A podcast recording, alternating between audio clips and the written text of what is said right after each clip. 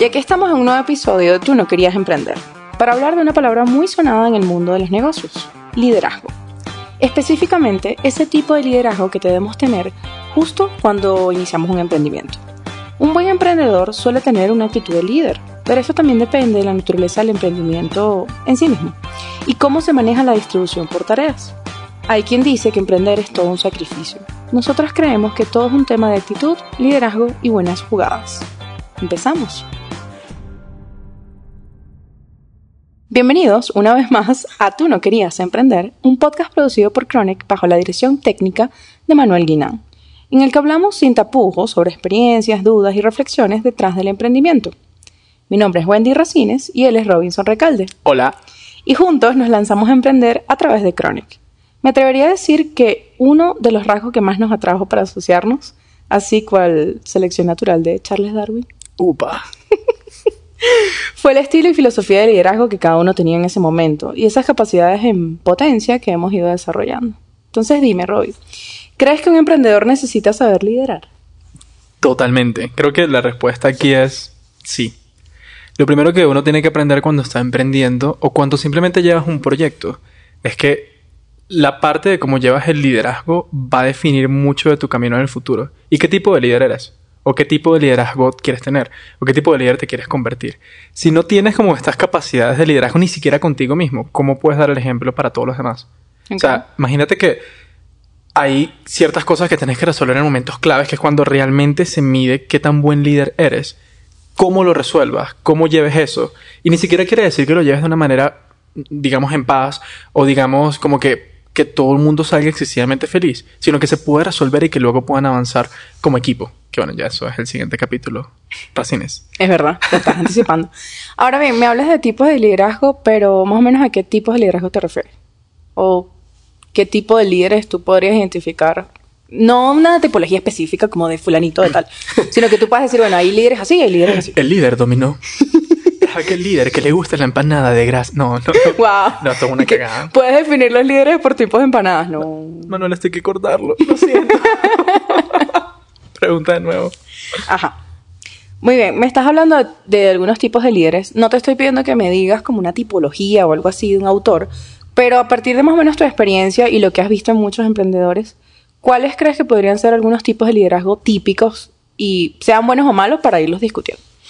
Claro, fíjate, yo no, yo no tengo una tipología exacta de decir, no sé, el líder único, el líder compañerito, el líder pana, no, no conozco nada de esa tipología realmente, pero yo sí los defino un, un poco como el líder del siglo XXI, ¿no? ¿Cuál es el líder del siglo XXI? Este que está adaptado a todas las partes millennials, a toda esta sociedad donde todo tiene que ser siempre positivo. Todo es, tenemos una curva de aprendizaje interesante para llegar al punto que nosotros queremos. Oye, fíjate, todo lo que hiciste fue tan perfecto que la curva de aprendizaje que tenemos que llevar casi no la noto.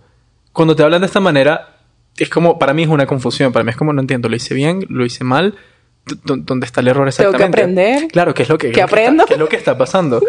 Y este tipo de liderazgo suele ser muy positivo cuando estás manejando con personas un poco, no, no vamos a decir conflictivas, sino quizás un poco sensibles.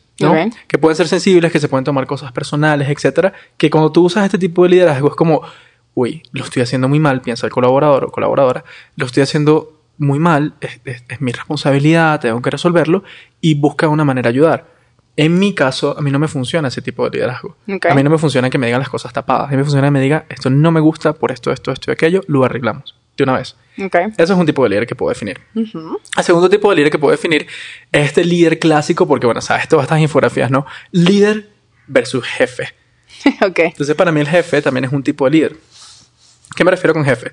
Esa persona que siempre llega a un culpable de todo lo que está pasando. No es como algo de equipo, no es como nosotros estamos tan bien conectados y engranados que vamos directamente a un objetivo. No, tú eres el culpable, tú tienes que resolverlo. Y si no lo puedes resolver tú, entonces no sirves para nada.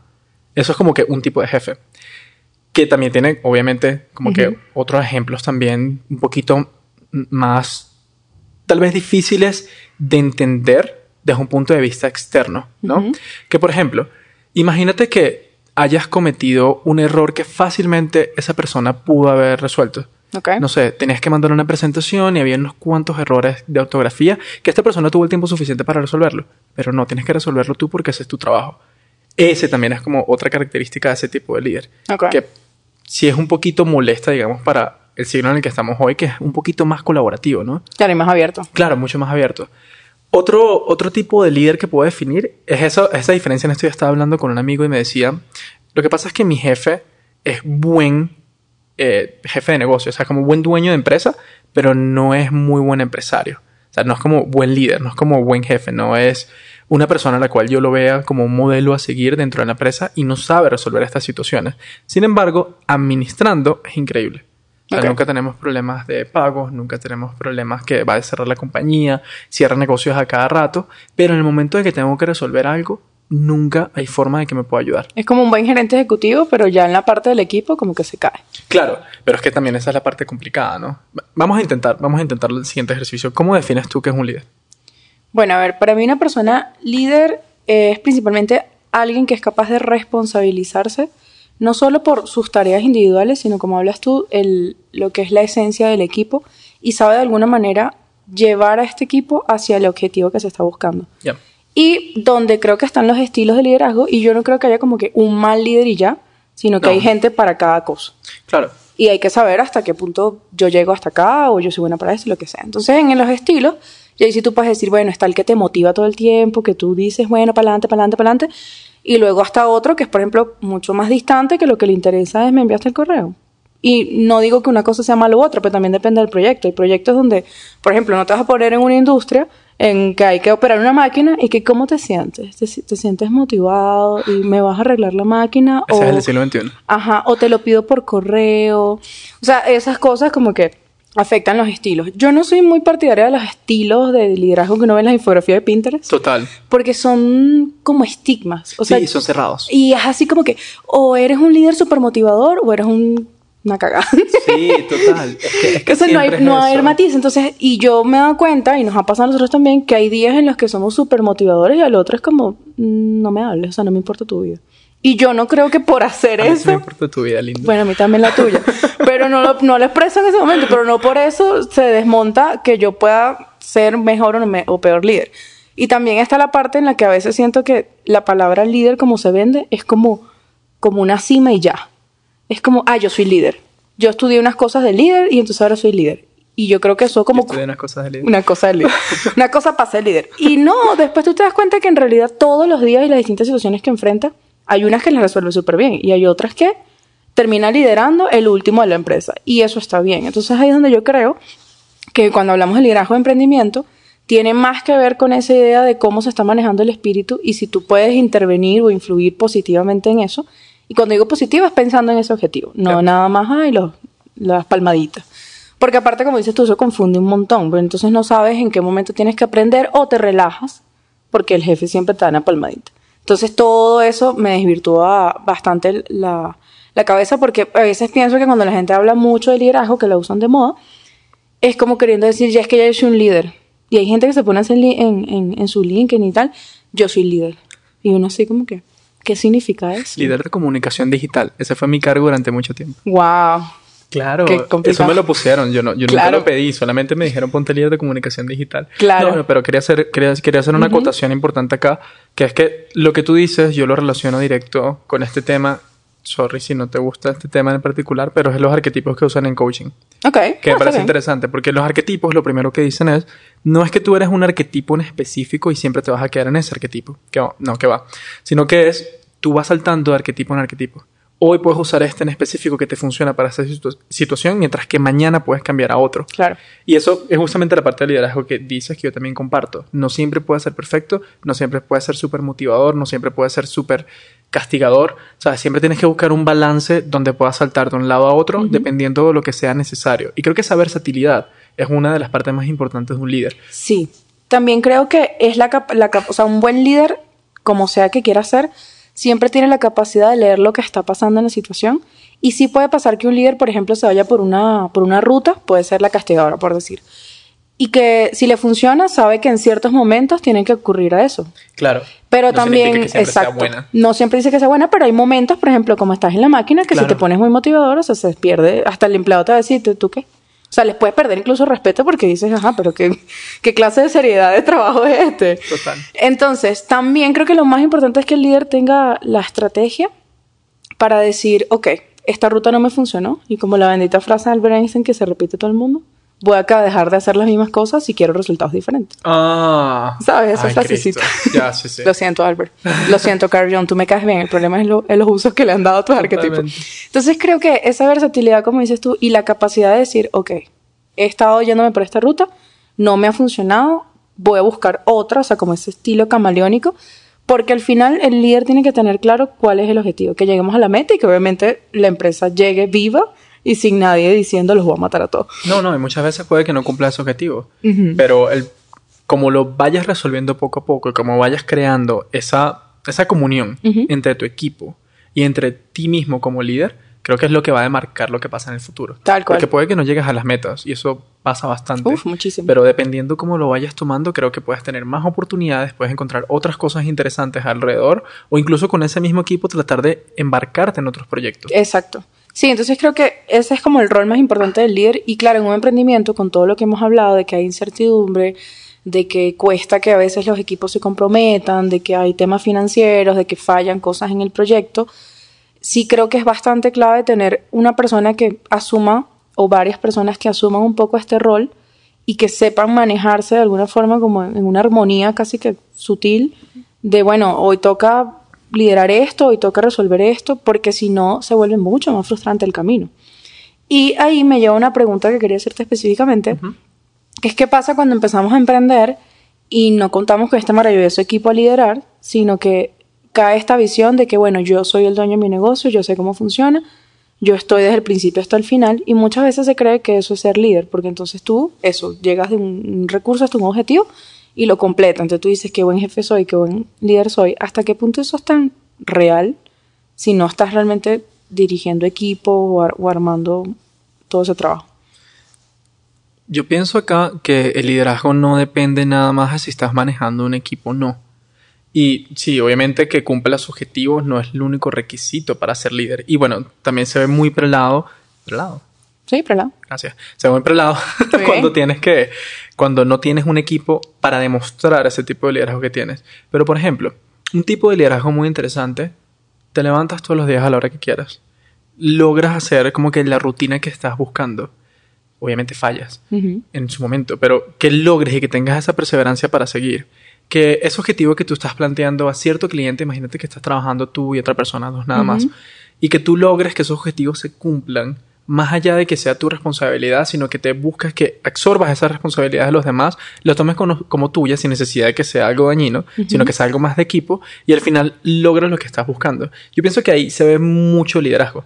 También se ve mucha comunión contigo mismo. Claro. Y sí, entiendo, entiendo la parte de que quizás eres un líder de negocio, un líder, bueno, vamos a poner un jefe de negocios, un dueño de negocios, y llegas al objetivo que estás buscando específicamente, pero no tienes cómo probarlo alrededor. Creo que la parte más importante es cómo esa disciplina, cómo esa perseverancia, cómo todo eso que tú vas reflejando en tu persona se ve como un líder. ¿Me explico? Claro. Claro, obviamente todo eso pueden ser fachadas. Yo me puedo ver perfectamente como un líder, pero al final cuando tengo que hacerlo, no logro esa comunión, no logro ese trabajo en equipo, no logro esa comunicación, pero es bastante complicado tener un ejemplo perfecto de un líder. Claro. Es que, es, Es que creo que no, no es real. Sí, piénsalo. ¿Y para ¿Cuál- qué? ¿Quién es un ejemplo, quién es un ejemplo real completo de un líder? El que siempre ponen a Steve Jobs, ¿no? Súper creativo, eh, súper bueno con sus empresas, logró todo lo que quería, pero resulta que cuando tú lees la biografía del que escribió Walter Isaacson, te das cuenta que en realidad tenía muchos problemas de comunicación. Y muchos efectos. Y tenía de problemas de actitud, claro, complejo. Sin embargo, en metas, en innovación, en creatividad, en negocios, lo lograba todo. Claro. Pero en esta parte en específico no.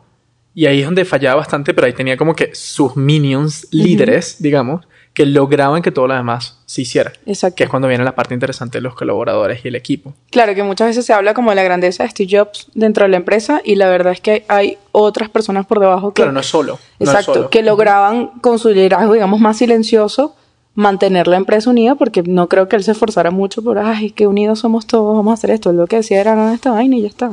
Sea, ya le di la idea, ¿qué más quieren? o sea, era como un líder más visionario en cuanto a lo que quería, y, Claro. pero quizá como para decir que es un líder motivador, inspirador, el ejemplo a seguir, para muchos quizá no lo sea. Pero para alguien que a lo mejor está emprendiendo una marca personal o tiene un, un negocio donde quiere invertir en algo tecnológico, donde quizá el tema del equipo para el emprendedor queda secundario porque no es su día a día. O sea, no tiene que ocupar eso, sino una gerencia más administrativa o ejecutiva. Ujú. Tal vez no le interesa y le interesa Claro. tomar el ejemplo de Steve Jobs o de un político que también toma decisiones difíciles sin importar muchas veces lo que puedan pensar los demás, porque eso es lo que funciona para la empresa. Entonces también hay que saber dónde ocupar. Lo mismo pasa cuando ya un emprendimiento crece, ya no dejas de ser tú solito o, o esta idea de invertir, sino que ya estás como que más con las manos en la, en, en la obra, en la masa, y tienes que encargarte del equipo, ya ahí creo que el liderazgo se empieza a medir por cosas como cómo administras, como hablaste hace rato del ejemplo, cómo estás cuidando tus recursos, y cuando digo recursos, desde la gente hasta las sillas. Cómo estás promoviendo una cultura de trabajo en la que sí, obviamente muchas cosas siempre van a estar en reconstrucción, pero esa capacidad de escuchar y ver qué es lo que quiere hacer la gente o hacia dónde quiere ir la gente y hacia dónde quiere ir la empresa. Entonces, como hacer todas esas conexiones, creo que ahí también se mide el liderazgo por esas razones. Y puede ser alguien calladito, que no sea una cosa inspiradora, alguien más que siga instrucciones, tal vez. Claro que no es un conferencista, no es un Exacto, speaker, no, tiene por qué ser un speaker Sí. así, hafiz, ah, no, o Sí, sea, no sí. todo tiene que ser liderazgo así. Y creo que se ha vendido mucho esa imagen, porque me he dado cuenta, y lo hemos conversado incluso en el podcast, que eh, con todo esto del emprendimiento, casi que los gurús del emprendimiento y seamos todos emprendedores como la iglesia y demás, tiene mucho que ver con eso, porque entonces se venden Con la como... figura pública. Sí, y que soy líder emprendedor y ven, vamos a motivarnos y terminan haciendo todo un, un show bastante motivador, pero que se queda en nada, porque luego cuando pones la lupa, muchas de estas personas que asumen este rol de líder público, por así decirlo, dentro de áreas empresa- empresariales y eso, cuando las ves, tienen un montón de errores que uno consideraría básico, como por ejemplo comunicación. Total. Sí, total. Sí, sí, cómo trata el equipo, cómo se maneja, cuál es la dinámica que tiene. Y se me ocurrió justamente cuando estabas hablando de este, de esto, perdón. Piensa en una persona como Angela Merkel. Angela Merkel no es específicamente la mejor oradora de la historia. No es esas personas que se para al, al frente del parlamento o de cualquier reunión y habla por horas para hacer entender su punto mientras que inspira a los demás. Sin embargo, es bastante fuerte como líder. Claro. Mantiene las cosas unidas, mantiene a todo su equipo unido, mantiene como que sus metas bastante centradas y tiene una fuerza política que nadie se la puede quitar. O sea, nadie puede negar que ella tiene una fuerza política grandísima. Y tiene su estilo. Claro, y tiene su propio estilo, que su estilo no es para nada soy un orador, no, es, no soy Ismael Cala, ¿sabes? No hago este tipo de cosas, sin embargo, mi liderazgo es imposible que lo nieguen. Y, aparte de ignorar, o sea, tú la ves y es como, wow. Lo mismo me recuerda a la misma Isabel de Inglaterra, la reina. O sea, cuando ves su historia, ella también empezó sin ningún tipo de habilidad de ¿Cuál, liderazgo. cuál Isabel? ¿La primera? No, la que está ahorita todavía, Ah. la inmortal. Ya, ya, ya, la inmortal. O sea, cuando tú ves tu historia que ella llegó de chiquita, bueno, tú y yo vemos la serie, este, todo era un tema, una timidez, una cosa, y le costó mucho encontrar lo que mucha gente dice en las conferencias y demás, pero creo que sí es real, que es la voz. O sea, Claro. creo que realmente para ser un buen líder es que tú reflexiones, medites y pruebes y pruebes hasta que tú digas así soy Ujú. y lo defiendas no a modo intransigente, sino de, mira, yo puedo aportar esto, por ende creo que debería estar en esta área porque aporto más allí que darme tumbos todo el tiempo porque me pones en esta donde no Claro lo soporto. Esa es la parte de que me empiezo a conocer más y mientras más entienda mi estilo de liderazgo es donde voy a calar mejor. Exacto. Y ahí creo que entra una parte que, bueno, mucha gente también románticamente habla del líder humilde. Yo, por en mi parte, yo creo que sí es importante que el líder sepa administrar su ego, más que sea humilde per se, sino que sepa cuándo su ego puede ser Qué útil interesante. y cuándo simplemente tiene que reducir el tema de, de la responsabilidad del ego y todo eso y decir, yo estoy siendo líder y lo que necesitamos para esto no es que yo me imponga como líder o como jefe, como sea. Entonces creo que más que, ay, el líder humilde que camina Mahatma Gandhi, sin criticar a Mahatma Gandhi, pero no creo que tampoco, desde un punto de vista empresarial o de negocio, siempre funcione un modelo así. Habrá algunos que sí. Y sin embargo, yo creo que una de las cosas más importantes es saber que incluso hasta un líder humilde tiene, o sea, todos tenemos ego. Lo importante es cómo lo administramos para que funcione nuevamente para el objetivo. Sí, eso me recuerda a Bob Iger, ¿sabes? El de Disney. Ajá. Me recuerda completamente a él, porque él justamente hablaba de cómo tú empiezas a administrar tus recursos para hablar con el equipo y para saber qué puedes aportar y qué no puedes aportar. A pesar de que, entre comillas, tú estás a la cabeza de la empresa. Claro. Que estás a la cabeza de la empresa no necesariamente significa que eres el mejor. O que lo sabes todo. Sí, para nada. De hecho, tu trabajo arriba es administrar tu ego, tus recursos, incluso tus colaboradores. Exactamente. Cómo tú los pones en lugares estratégicos y cómo vas leyendo esa dinámica justamente que mencionas. Claro. A ti te pongo en el lugar que encaja mejor, a ti te pongo en el lugar que encaja mejor, por supuesto, con una comunicación más abierta, porque bueno, ya no debería ser de una manera dictatorial. Claro. Sí. Pero sí, estoy totalmente de acuerdo con eso de que empiezan a administrarse más. Ujú, Administrarse más. Entonces, claro, ahí, ahí es donde ves que el, el liderazgo tiene como varias etapas. O sea, está esa parte individual que coincido completamente. Yo creo que es muy difícil, y a mí me ha pasado bastante, mantenerte en un liderazgo en todos los aspectos que son necesarios cuando tú no logras tener un completo control de ti mismo, como, o sea, desde el punto de vista del liderazgo. En el que tú dices, yo estoy determinado a hacer esto en lo personal, en lo profesional, y voy a alcanzarlo. Entonces, cuando empiezas a fallar ahí o a tener dudas, yo creo que eso inmediatamente se empieza a reflejar en el liderazgo. Y creo que ahí lo útil está en la palabra que dijiste, que es poder resolver, o sea, poder decir si en este momento no soy la persona más idónea o no tengo los recursos completos o llego hasta aquí. O sea, creo que hay un tema de sinceridad donde si tú empiezas a sentir que como líder o como subordinado o colaborador de algún líder, se empieza a perder esa sinceridad y esa como consecuencia, es mucho más difícil mantener la, la idea de que el líder está yendo por un buen camino, para decirlo de esa manera. Claro, después se puede enderezar, obviamente, pero creo que eso es mucho de lo que sufren los emprendedores porque hay momentos frustrantes, hay momentos de mucha incertidumbre, duda, hasta, no sé, como que eso te cuestiona si hacer las cosas, que es lo que hablábamos de las habilidades y buscar. Y creo que si no logras eso, administrar tus recursos, tu ego, este, tu propia personalidad, tu propio proceso de aprendizaje en la vida, porque muchas veces la gente emprende precisamente porque quiere un cambio o quiere hacer algo de otra manera y ma- camina por un camino que no todo el mundo ha recorrido y que aparte es, como que único para cada quien. Entonces en esa etapa es, es difícil que tú sepas manejarlo todo de buenas a primeras. Y claro, creo que también es un rollo eh, del cine y la televisión, no mentira, que es que uno se hace como muchas expectativas viendo precisamente estos ejemplos. Ay, pero es que yo quiero ser Steve Jobs y yo quiero emprender como Bob Iger y después tú dices, primero no todos ellos son emprendedores, algunos sí, otros no. Angela Merkel no es emprendedora, pero tiene un liderazgo. Entonces también es encontrar los modelos de referencia y no frustrarte en un punto de que no, nunca voy a llegar a ser Angela Yo Merkel. discrepo un poquito en esto, en esa parte nada más. Yo pienso que no es.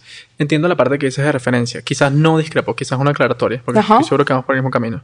Para mí, más que un punto simplemente de referencia, es tratar de entender quién soy yo. Y ya. Y lo otro, quizás de referencia, es como, oye, me gusta este estilo, me gusta tal cosa, pero si nosotros honestamente intentamos imitar de alguna manera cualquier tipo de liderazgo, vamos a darnos un tortazo Me gigante. encanta.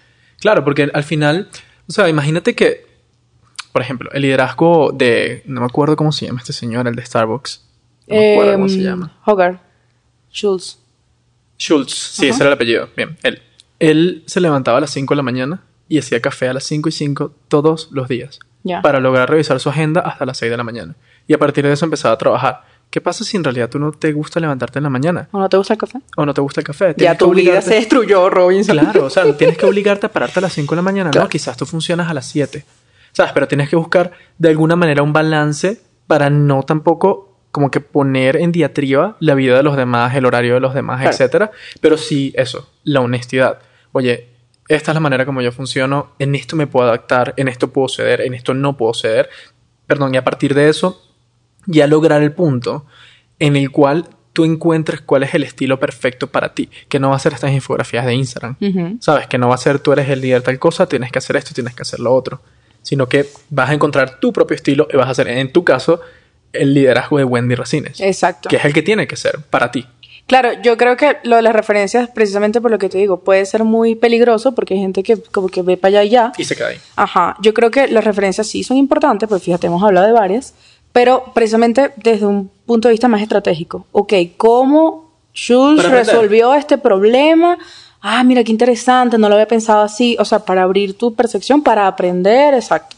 Y ya está, porque es parte del camino de emprender. O sea, la gente, es lo que te decía. La gente cree que el líder ya llegaste. El líder está, yo creo que tiene el doble de responsabilidad de seguir aprendiendo. Total. Porque no todo cambia, tiene que aprender nuevas herramientas, nuevos mecanismos. ¿Qué pasa si, si distintas situaciones en las que están pasando hoy en Cómo día? hablar mejor ya. Exacto. O sea, cosa. siempre hay algo de tú dices, tengo que mejorar. Y ahí es donde también entra el, el tema del ego. Si tú te quedas en que ya yo soy un super líder, ¿qué tanto te estás perdiendo?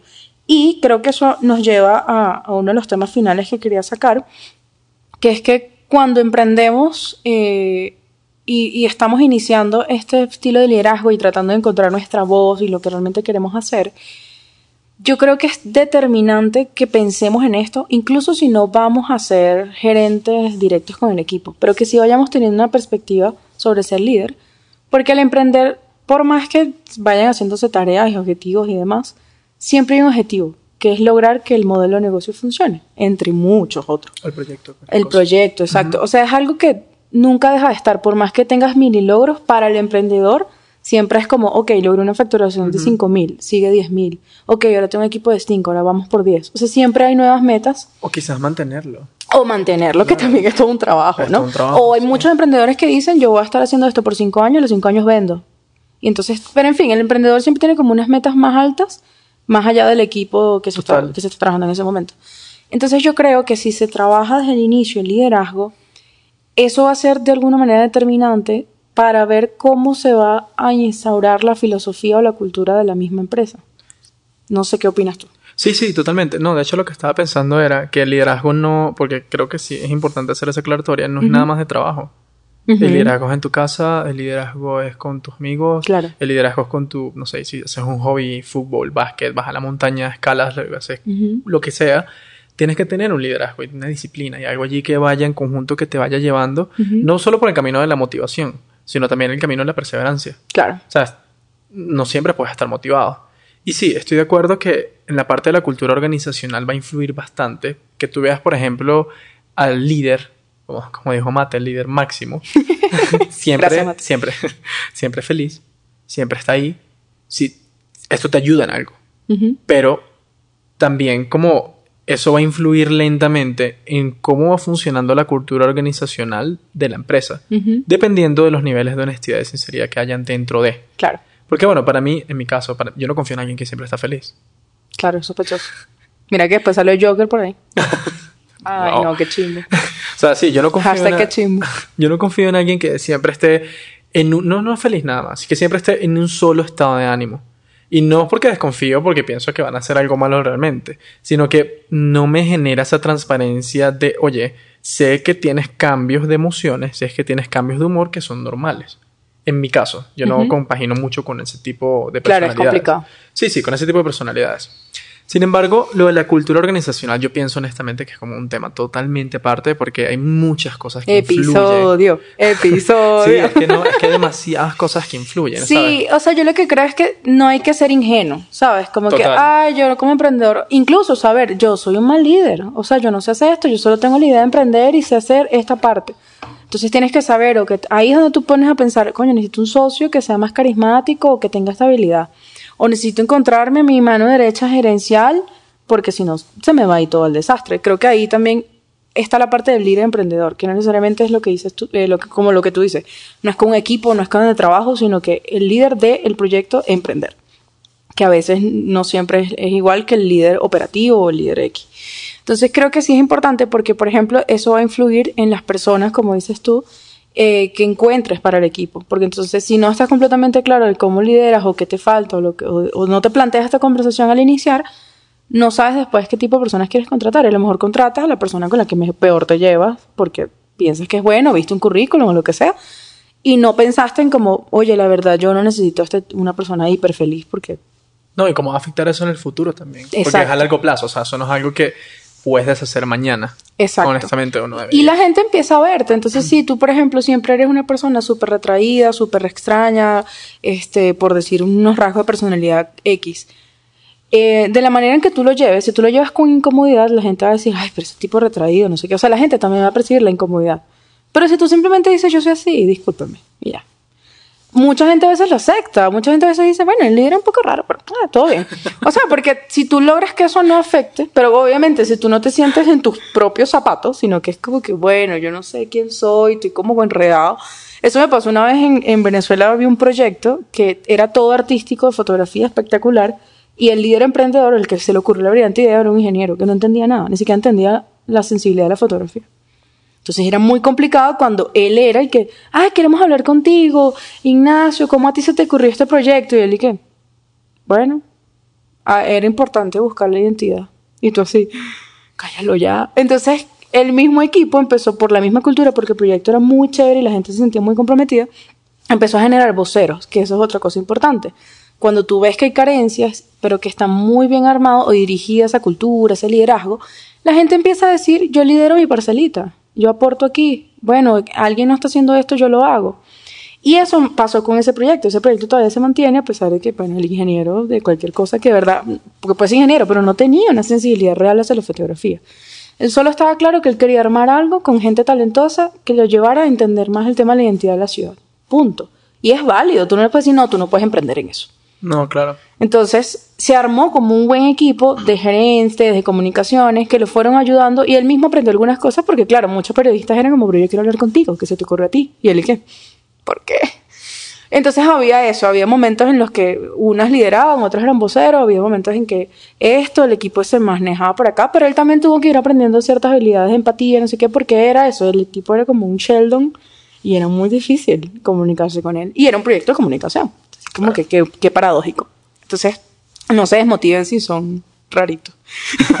Conclusión. No, no se desmotiven si no tienen lo, las partes de estigma de los líderes que son, puedes hablar en público, eres una persona que siempre está sonriente, eres excesivamente guapo, guapa. Ah, también. Sabes, claro, eres, eres esta persona espectacular que tiene la mejor actitud para lograrlo todo, ¿sabes? No, eso no, eso no es lo único que marca un líder, es más de actitud.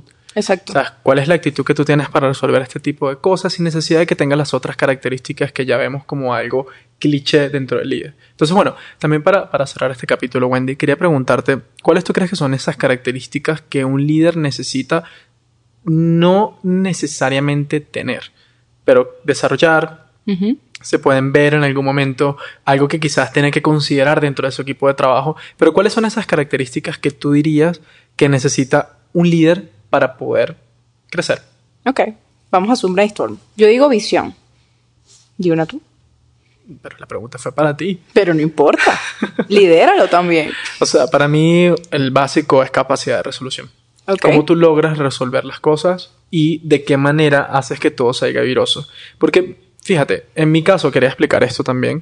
Para mí no es nada más lograrlo. Para mí es cómo se logra. Yo creo que es muy importante. El viaje, muy chévere.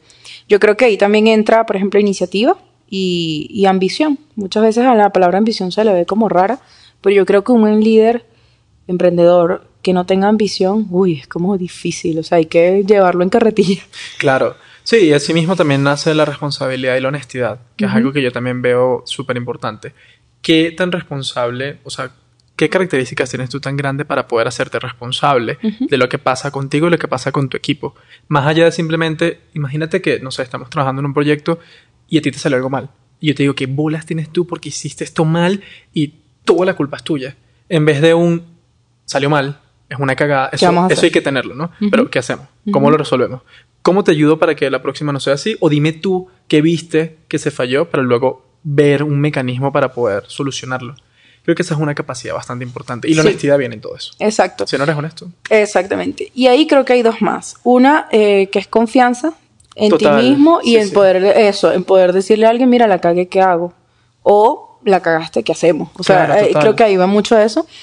También creo que atado a la sinceridad o a la autenticidad, que también es una palabra que se usa a veces muy a la ligera, pero es que si tú no logras este, ser auténtico contigo mismo, ser honesto contigo mismo antes que nadie, es muy difícil que realmente veamos ese estilo de Robinson, estilo de Wendy de liderar, ¿no? Claro.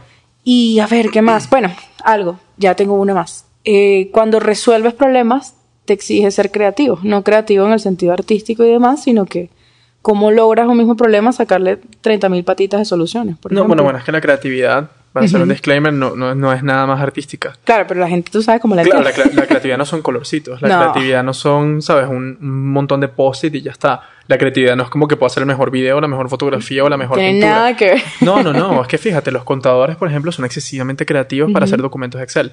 Que una persona creativa en fotografía quizás no tenga la capacidad para hacerlo. Y capaz no lo entendería. Claro, por eso. Entonces la creatividad viene en cualquier ámbito, en cualquier momento. Es esa capacidad de resolver. Exactamente. Pero sí, estoy de acuerdo va con la súper atado porque, bueno, ser creativo te da como muchas herramientas también, creo que es eso. Em, abierto a aprender, ya lo dijimos en todo el episodio. Sí, no, totalmente. No, si es que si no estás abierto a aprender, ¿Qué estás haciendo? No, es complicado. ¿Qué estás haciendo Puede de ser, ser un líder, pero en algún momento, en esa parte de liderazgo, te va a faltar el acepto cosas. Ujú, Que es justamente lo que no- nos puede pasar. Por ejemplo, mencionamos así abiertamente lo que nos pasa con Esteban. ujú. A mí me pasó con Esteban. Yo, yo Esteban aprendo un montón. Hola, Esteban. Hola, Esteban. Esteban Gracias por trabaja con- seguirnos. Esteban trabaja con nosotros, por si acaso. Es el quinto seguidor de este podcast. Gracias, Esteban. Sí, entonces Esteban, de Esteban aprendemos un montón, a pesar de que Esteban sea bastante menor que nosotros. Sí. y que no tengan la misma experiencia laboral o la misma experiencia incluso en universidad. Sin embargo, de él se aprende un montón. Y es que de cualquier persona se aprende un montón, Claro, sin aprendes- importar lo que haga. Aprendes actitudes, de cómo, de cómo Formas asume de las trabajo, cosas. todo. Es, es muy interesante. Mm, bueno, un- unas más, un par más. Em, foco, Foco. Sí, estoy de acuerdo con el foco foco. o enfoque, como lo quieran ver. Para mí una muy importante es la comunicación. Tus De acuerdo. habilidades de comunicación. Así tu comunicación no sea tan increíble en público, ¿sabes? No tienes que no significa que tienes que aprender a hablarle a 500 personas, porque ser orador es muy distinto a ser comunicador. Claro. Porque yo puedo aprender a comunicarme muy bien contigo, que estamos en persona, conecto súper bien, o sea, nada más tú y yo. O puedo comunicarme muy bien con 10 personas, pero cuando ya me ponen en un público de 200 ya, ya es imposible. ¿sabes? Eso no significa que soy un mal comunicador. No. Perdón, eso significa nada más que no soy un buen orador. Que no tengo public Listo. speaking ya. Claro, no, no, puedo, no, puedo, no sé hablar todavía en público. De acuerdo. Y ya con eso creo que esas son todas. Sí. O sea, obviamente hay muchas más, otras habilidades, pero es la que se me viene a Sí, la cabeza. sí, ahorita. estoy de acuerdo. No, no incluiría más. Eh, y bueno, obviamente importante aclarar, son características que pueden ser innatas de alguien, pero todas se pueden desarrollar. Como hemos dado bastantes ejemplos donde no te comunicabas nada y de repente dos años más tarde, súper bien te comunicabas. O sea, no se frustren tampoco porque, ay, no tengo esta lista completa. Por favor. Em, Sí, no, no es una lista caletre. Sí, la gente ahí anotando. bueno, esto ha sido todo por hoy en Tú no querías emprender. Eh, recuerden que la música y la dirección técnica es original de Manuel Guinán y la producción es de Chronic. Preguntas, comentarios, más cosas que agregar al checklist, insultos, dudas, lo que quieran agregar, está en nuestras redes sociales, nuestra página web. Y nuestro Los super correo hola arroba chronic.com. Las esperamos. Muchísimas gracias. Gracias.